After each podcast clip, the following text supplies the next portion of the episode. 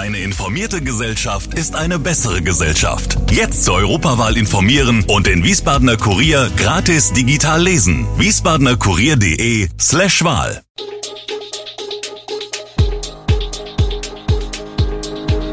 Gude, unser morgendliches News Update.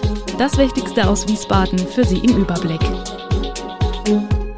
Guten Morgen aus Wiesbaden an diesem 12. Dezember.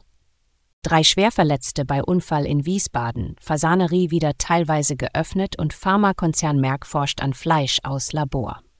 Das und mehr hören Sie heute im Podcast. Bei einem schweren Verkehrsunfall in der Erich-Ollenhauer Straße in Wiesbaden sind am Montagnachmittag drei Personen schwer verletzt worden. Wie die Polizei berichtet, ereignete sich der Unfall gegen 16.30 Uhr als ein 56-jähriger Mann aus Kiedrich mit einem Mercedes Sprinter frontal mit einem gelben VW Touran kollidierte.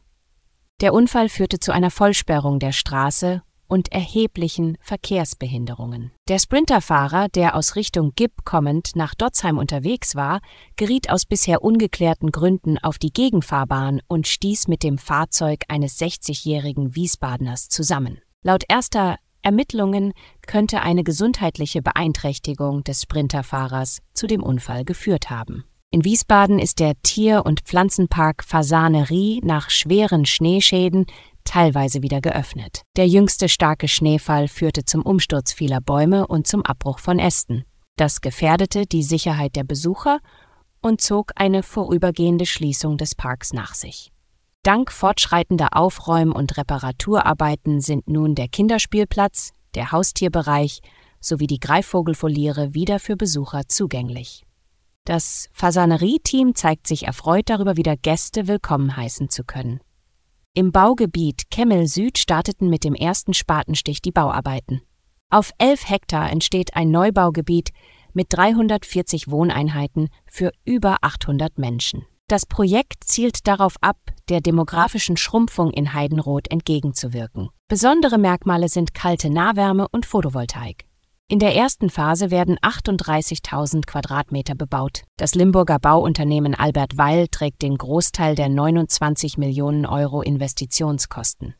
Die Bauarbeiten einschließlich Kanal, Wasser, Stromleitungen und Straßenbau werden das ganze Jahr 2024 dauern der Bau der Gebäude wird frühestens ab 2025 beginnen. Viele Friedhöfe in Wiesbaden sind schon seit rund zwei Wochen geschlossen und bleiben vorerst weiter zu. Das teilte die Stadt am Montag, 11. Dezember, in einer Pressemitteilung mit. Der Grund seien andauernde Aufräum- und Sicherungsarbeiten auf den Friedhofswegen. Der starke Schneefall vom 28. November hatte Schäden verursacht. Bestattungen sind aber möglich. Wann die Friedhöfe wieder öffnen, steht nicht fest. Betroffen sind die Friedhöfe in Bierstadt, Delkenheim, Dotzheim, Hesloch, Ickstadt, Kloppenheim, Medenbach, Nauroth, Nordenstadt, Rambach, Sonnenberg sowie der Nordfriedhof und der Südfriedhof. Die Friedhöfe in Erbenheim, Breckenheim und Auringen sind inzwischen wieder sicher und geöffnet. Einige Wiesbadener, die ihre verstorbenen Verwandten besuchen möchten, leiden unter der Situation.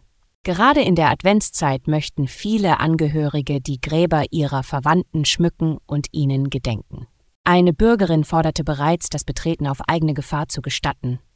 Das Lufthansa-Bodenpersonal an deutschen Flughäfen erlebt einen rauen Arbeitsalltag mit verbalen und physischen Übergriffen. Aufgrund von Personalmangel und engen Schichtplänen herrscht hoher Druck. Verdi fordert für die bundesweit 25.000 Bodenbeschäftigten eine Gehaltserhöhung von 12,5 Prozent oder mindestens 500 Euro zusätzlich eine Inflationsausgleichsprämie von 3000 Euro und eine Schichtzulage. Die Tarifverhandlungen starten am 18. Januar. Mitarbeiter, die während der Corona-Krise andere Jobs annahmen, berichten von besserer Bezahlung ohne Schichtarbeit. Das führt zu hohen Krankenständen und verstärktem Personalmangel. Verdi betont die Notwendigkeit angemessener Bezahlung für das anspruchsvolle Arbeitsumfeld. Lufthansa erwartet faire Verhandlungen. Der Darmstädter Pharmakonzern Merck arbeitet an der Entwicklung von Cultured Meat, einer innovativen Fleischalternative aus dem Labor, die in einigen Jahren möglicherweise in Supermärkten erhältlich sein könnte.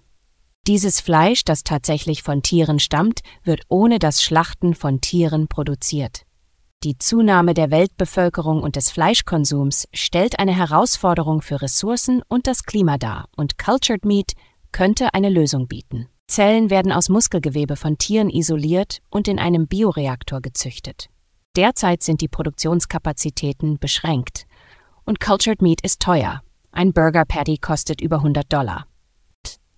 In einigen Restaurants in Singapur, Israel und Kalifornien kann man jedoch bereits kultiviertes Fleisch testen. Cultured Meat ist potenziell gesünder, umweltfreundlicher und ressourcenschonender. Merck arbeitet an der Herstellung von Zellkulturmedien für diese Technologie. Es könnte 10 bis 15 Jahre dauern, bis Cultured Meat in deutschen Supermärkten verfügbar ist, wobei seine ethischen und ökologischen Vorteile die Verbreitung beschleunigen könnten. Alle Infos zu diesen Themen und noch viel mehr finden Sie stets aktuell auf wiesbadener-kurier.de.